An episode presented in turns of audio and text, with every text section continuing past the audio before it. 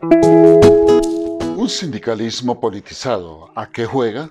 El sistema sindical colombiano es altamente político y selectivo por ser un país de sindicatos. Estos grupos manifiestan blindar a los asociados, pero dentro, en su parte estructural o interna, existen divisiones ideológicas que politizan el verdadero sentimiento de sus adscritos o afiliados.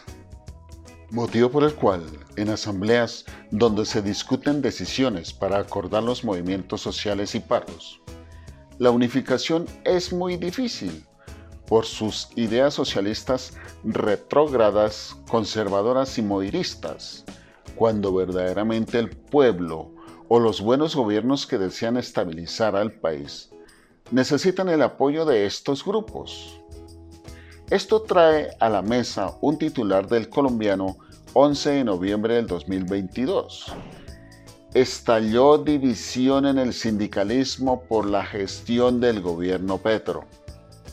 Sindicatos de base y confederaciones están hechos para proteger a los trabajadores o afiliados, brindando estabilidad en su trabajo y en sus requerimientos ante las empresas y el Estado pero por ideologías y politización que manejan al interior de la organización, los seguidores quedan desamparados. Tan fuerte es el sistema sindical en Colombia no por cantidad de afiliados, sino políticamente que Portafolio en Panorama Sindical en Colombia del 16 de enero del 2022 manifiesta que menos del 60% de estas agremiaciones se consideran activas y se calcula que el 80% de los sindicatos en el país tienen menos de 100 afiliados, contando con la mayoría de estos con poco más de 25 trabajadores, que es el número mínimo de miembros requeridos para poder constituir este tipo de asociaciones.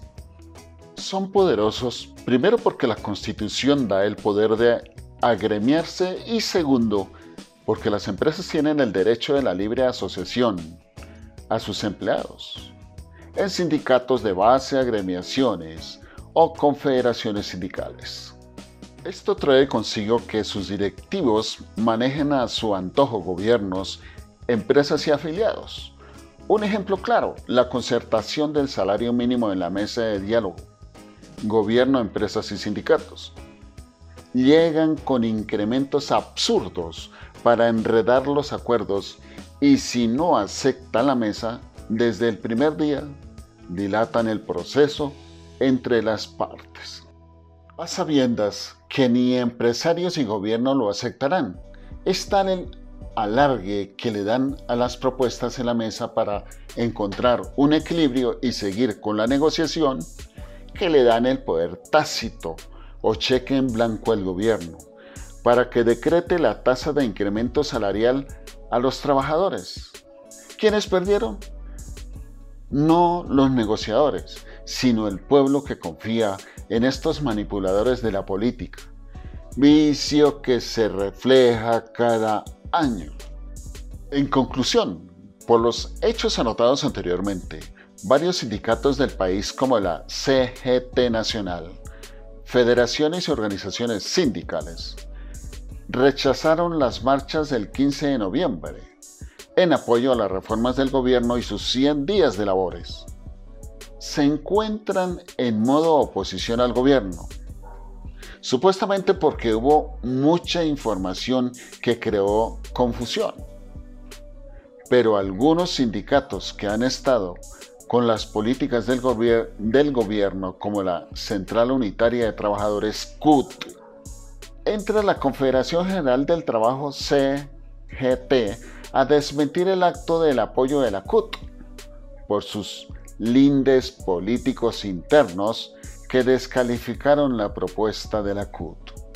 Según estos sindicatos, no están de acuerdo con la reforma tributaria ni tampoco con acabar los contratos de exploración de hidrocarburos, reforma de pensiones, la salud y otros. Es decir, se oponen a los cambios que puede hacer del país otra Corea en cuanto a educación, industrialización y manejos económicos.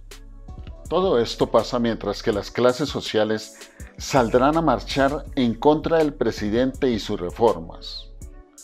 Organizaciones detrás de ellas existen políticos y empresarios camuflados, como la Mesa Nacional por la Libertad, que se tomará la capital para que el gobierno los escuche, marchando los días 17, 18, 19 de noviembre.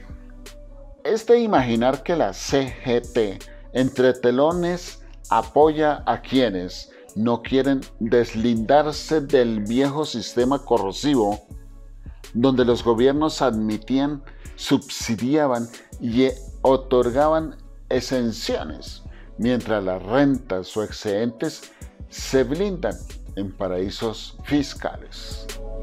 Les habló Luis Alejandro de su canal Luis Periodismo, redes, arroba Twitter Luis Alejandro D, Facebook, YouTube, Instagram como Luis Periodismo. Gracias a todos y todas. Nos veremos en un próximo video.